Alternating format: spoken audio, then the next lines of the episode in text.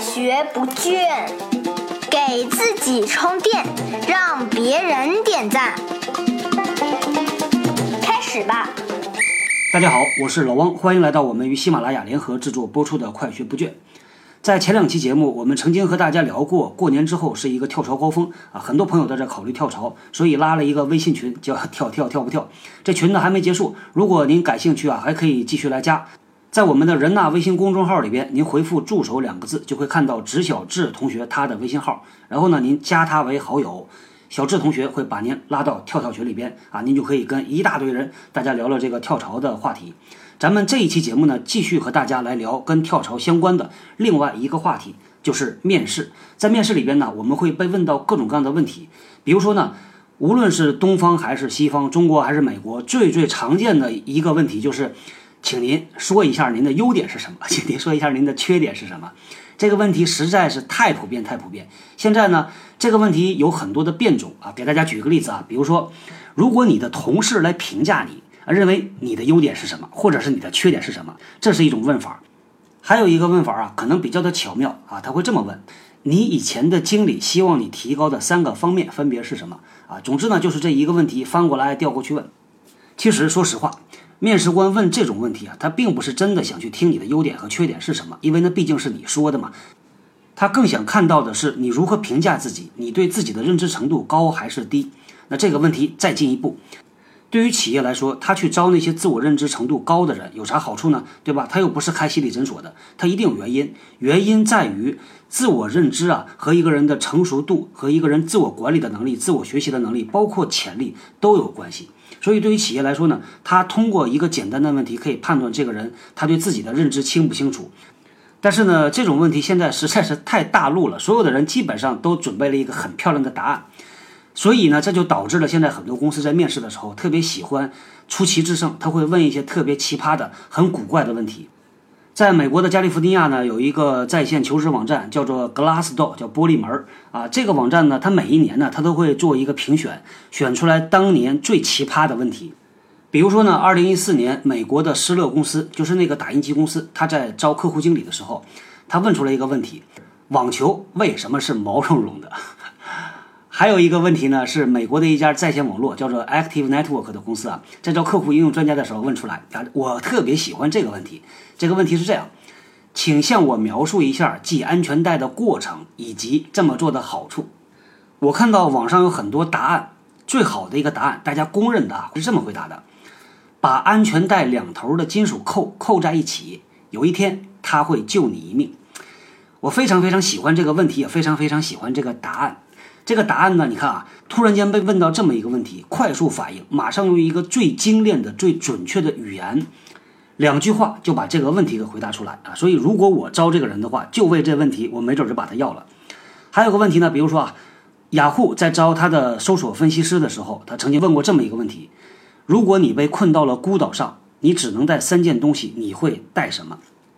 可能我们很多人觉得，有些公司呢比较大牌，他用这种特别奇葩的问题来难为这些面试的人，是不是这样呢？咱们来分析一下。我们先来解释一个问题啊，企业在招人的时候，他要通过什么来判断你这个人适合我们这个公司的这个岗位？有这么一个模型啊，专门是用来解释这件事儿的，叫做三 C 模型。他说啊，一个企业在招人的时候，他要看三个方面的匹配，第一个呢叫做能力匹配。第二个叫做职业发展匹配，第三个叫做文化匹配，对应的恰好是英文里三个单词都是 C 开头的，分别是 competency match、career match 和 culture match。对于这三方面的匹配呢，一般的传统的企业面试都会问这么几个问题，比如说关于职业发展的问题，他们会问你对自己的职业是怎么规划的啊，这是个特别常规的问题。他还会这么问，你理想的工作是什么，或者是。你为什么要离开你现在的公司？等等，那大家想一想啊，对于文化的这个问题可以怎么问呢？一般我们这么问：你希望在一个什么样的团队里边工作？但是现在这个面经啊，各种各样的题库实在是太多了，在网上你随便去搜啊，估计百八十道面试问题以及最佳答案都能搜得出来。所以这就逼的这些企业没辙嘛，就得想别的办法。你说这个做 HR 做面试官的容易吗？也不容易的，所以才憋出来这种奇葩问题嘛。比如说呢，在美国有一个在线电商卖鞋的，叫做 Zappos。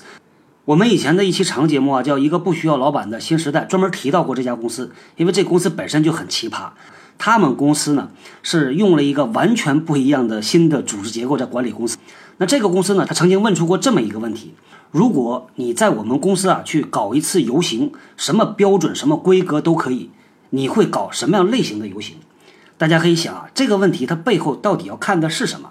回到刚才我们说的一个企业招人啊，看三个 C。它对应的是哪个 C 呢？它要看的就是这个文化，所以它通过这样的问题呢，就比较容易找出那些和它气味相投的人。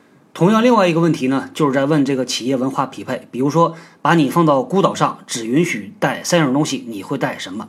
可能很多人会想啊，我要带什么呢？我要带一把刀，我要带一盒火柴。但是有的人就会回答，我要带一本叔本华的书，我要带一个 Apple 的。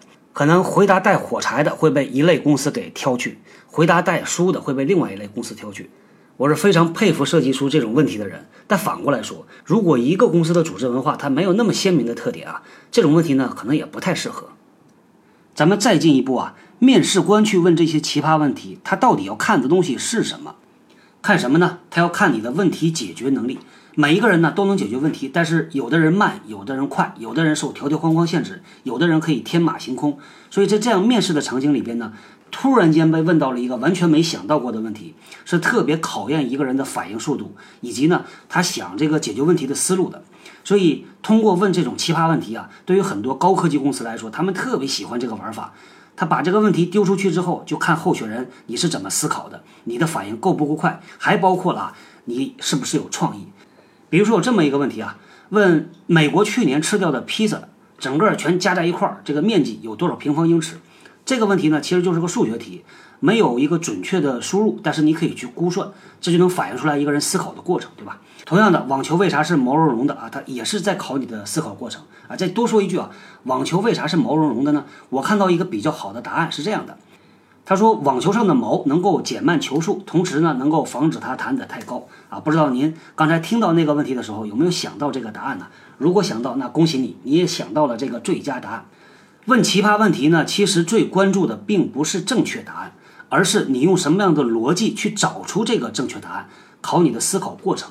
好，所以说到这儿啊，咱们把这一期节目做一个简单的回顾。我看到我们评论区里边有朋友说啊，做总结的节目才是有良心的节目，所以我们要做一个有良心的节目啊。这个面试呢，要看的是三个方面，分别是你的能力匹配，叫做 competency match；职业匹配 career match；以及文化匹配 culture match。当遇到这个奇葩问题的时候呢，不要慌啊，你要知道他关注的是什么，他考察的是你问题解决的能力以及你的思考过程。如果您感兴趣看一下今年美国最奇葩的十个面试问题，您可以在我们的人纳微信公众号里边啊回复“奇葩”两个字，给您看一下二零一五年美国最奇葩的十个面试问题。同时，我们拉一个七天微信群，就聊。你在面试里边遇到的各种困难的问题以及奇葩的问题，感兴趣呢？同样加我们的直小智同学为好友，请他来拉你到我们的微信群。好，咱们今天就聊到这儿，我们后天接着聊。大家 get 到了吗？我是小汪，搜索关键字“人呐”，找到老汪的新浪微博和微信公众号，看更多的内容。